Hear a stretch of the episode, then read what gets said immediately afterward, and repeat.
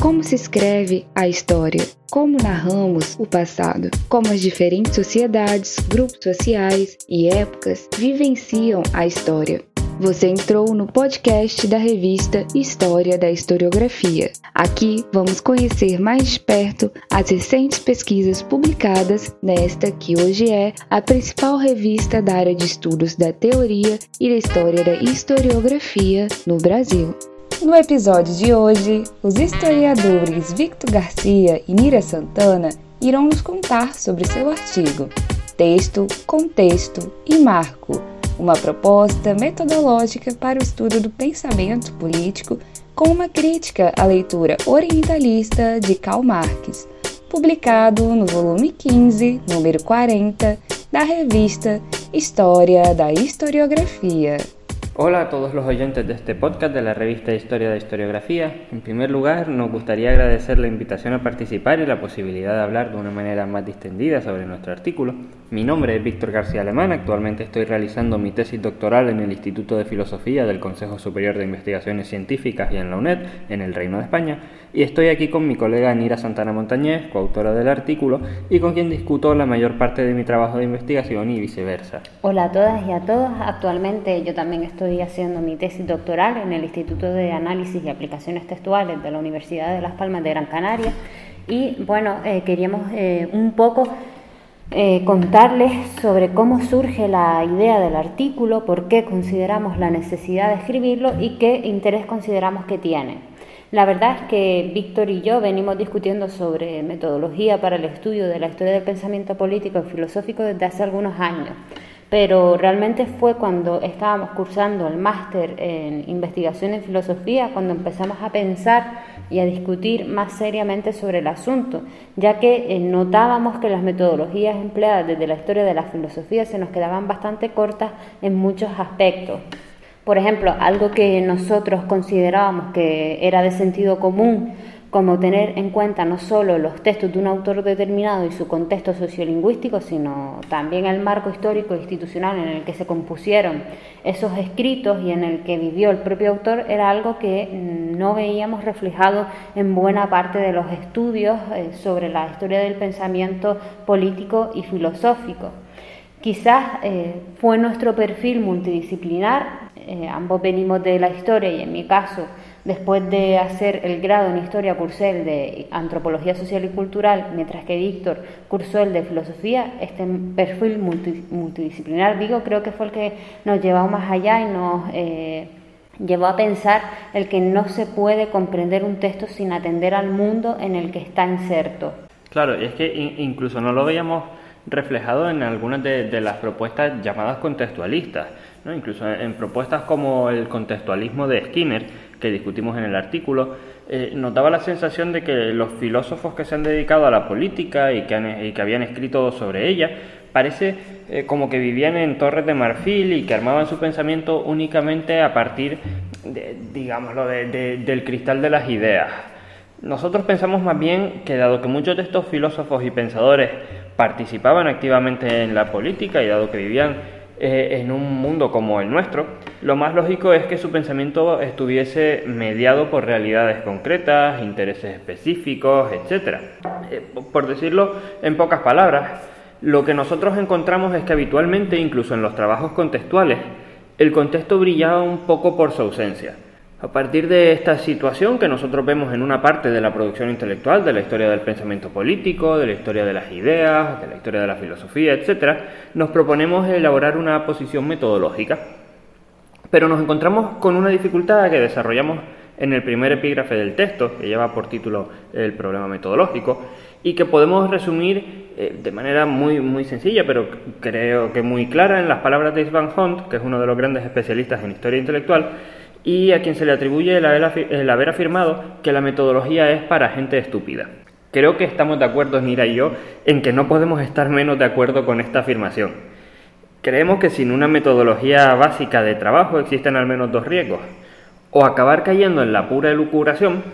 o hacer de la investigación algo incontestable. No me quiero detener demasiado en estas cuestiones críticas con la ausencia de metodología que pueden leer con tranquilidad en el artículo, pero sí quiero señalar que una de las conclusiones a las que llegamos es a que la metodología de investigación debería cumplir al menos con el criterio de informatividad. Es decir, que podemos diferenciar entre distintas propuestas en función de su informatividad, o lo que es lo mismo de la cantidad de posibilidades alternativas que excluyan. Eh, nuestra metodología, ¿no? la metodología que proponemos de investigación, es eminentemente contextual, eh, aunando enfoques de la historia intelectual, de la historia conceptual, pero también de la historia global, de la historia social, etc. Y parte además de algunas premisas que pertenecen eh, a la tradición del materialismo histórico, tanto en lo sustantivo como en lo epistemológico. Por lo que respecta a lo sustantivo, eh, entendemos la historia como un proceso que por ello mismo debe ser estudiado con categorías ellas mismas que sean históricas, es decir, que sean apropiadas para la investigación de procesos de carácter social. De, lo segundo, eh, lo epistemológico, creemos que los materiales a partir de los que aducimos el conocimiento histórico y a partir de los cuales nos formamos las creencias históricas, son datos empíricos cuya existencia es real y que dado su carácter especial nos proporcionan un conocimiento que es verdad, que es provisional, que es selectivo, que es limitado, sí, pero creemos que no por ello es falso. Eh, esta propuesta metodológica para la comprensión de las ideologías políticas que parte del materialismo histórico nos fuerza a concebir el pensamiento político en una relación que es dinámica con su propio presente. Y es que creemos que el pensamiento de cualquier autor eh, no es estático, ni siquiera el nuestro propio, eh, sino que es tan dinámico e histórico como la sociedad que está analizando. Y para poder atender a este dinamismo consideramos tres elementos que, que los obtenemos, ¿no? que seguimos la propuesta del historiador de la lógica Luis Vega Reñón y que son los textos del autor, el contexto lingüístico y el marco histórico institucional. El estudio de la historia de la filosofía política desde este punto de vista debería apuntar a reconstruir no solo el pensamiento del autor, sino primero su tema de estudio, su mundo histórico, que es lo que nos permitirá entender luego el pensamiento de ese autor. Y lo que se requiere es la integración de una constelación de información histórica, una información que es política, que es social, que es económica, que es intelectual, que es biográfica, etc., en un cuadro coherente del marco en el que un determinado texto eh, fue compuesto. La segunda parte del artículo consiste en mostrar de manera crítica cómo si uno parte de nuestra propuesta, la posición, por ejemplo, de, de Edward Said sobre el colonialismo en Marx no se sostendría. Como acaba de señalar Víctor, en la segunda parte del artículo básicamente lo que hacemos es aplicar la metodología a un caso concreto, que es sobre el colonialismo en Marx. El discurso marciano ha sido tachado por Edward Said como eh, orientalista y nosotros lo que hacemos es tratar precisamente de rebatir esta posición, ya que consideramos que se toma el pensamiento del alemán como algo estático y que no tiene posibilidad de cambio. Sin embargo, lo que uno ve cuando se enfrenta a los textos de Marx, cuando uno lee eh, esos textos, es que son eh, dinámicos y que atienden a las realidades que el propio autor está viendo. La evolución del pensamiento de Marx no encaja dentro de la categoría de orientalismo propuesta eh, por Said, o al menos eh, consideramos que no lo harían los escritos de sus últimos años. De hecho, eh, uno de los principales problemas que encontramos en el planteamiento de Eduard Said, aparte de, lo que señala el filósofo sirio Sadiq al-Assam respecto a que su manera de interpretar los antecedentes del, orientalismo tendría el efecto de reforzar las categorías esencialistas de Oriente y Occidente, que eh, en teoría era justamente lo contrario de lo que se supone que pretendería conseguir el, crítico, literario, es que, eh, como digo, eh, Said elude la realidad material, a pesar de que dice que los textos existen dentro de los contextos y de que no se ha prestado atención a las fuerzas políticas, institucionales e ideológicas que afectan a los autores como individuos. Y eh, no obstante, Said va a acabar señalando que estas fuerzas forman parte de, un territorio intelectual e imaginario y eh, elude o olvida eh, lo material. Nuestra propuesta metodológica nos obliga a considerar el asunto de, de otra forma atendemos al, dinamismo del pensamiento del propio autor, es decir,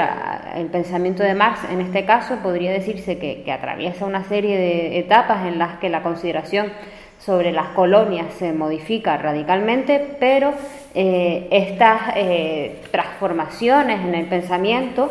vienen marcadas sin duda por los cambios que se producen en el escenario político, económico, social y cultural en el que está inserto el autor, por lo que no podemos olvidarnos de considerar el impacto que tiene el desarrollo de la historia sobre, eh, en este caso, Karl Marx. En definitiva, eh, ambos eh, consideramos que el interés del artículo radica también en su doble dimensión, teórica e empírica, al mostrar con un caso práctico los resultados a los que llegamos con la aplicación de nuestra propuesta metodológica, pues como afirmamos en una de las primeras páginas del artículo, consideramos que el trabajo del historiador debe ser de doble vía, de tal modo que la teoría sirva para nutrir el esfuerzo empírico, tradicionalmente el del archivo y los documentos, pero no solo, y eh, pensamos que este esfuerzo debe alimentar también el afán teórico metodológico.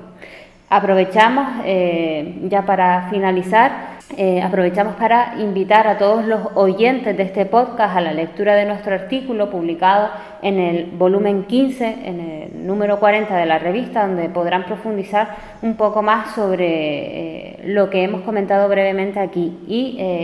por último, Aprovechamos también para eh, volver a agradecer la invitación a participar eh, en esta iniciativa, en este podcast, a los editores e coordenadores de la, de la revista História da Historiografia. Esse foi mais um episódio do podcast História da Historiografia, uma iniciativa da revista História da Historiografia e do portal de humanidades HH Magazine. Locução de Hilda Andreata Sesquim, mestranda pelo Programa de Pós-Graduação em História da Universidade Federal de Ouro Preto. Coordenação de João O'Hara, professor da Universidade Federal do Rio de Janeiro. E colaboração de Helena Paulo de Almeida, doutora pelo Programa de Pós-Graduação em História da Universidade Federal de Ouro Preto. A vinheta é de Luciano Rosa. Acompanhe os próximos episódios pelo nosso perfil e redes sociais. Até a próxima!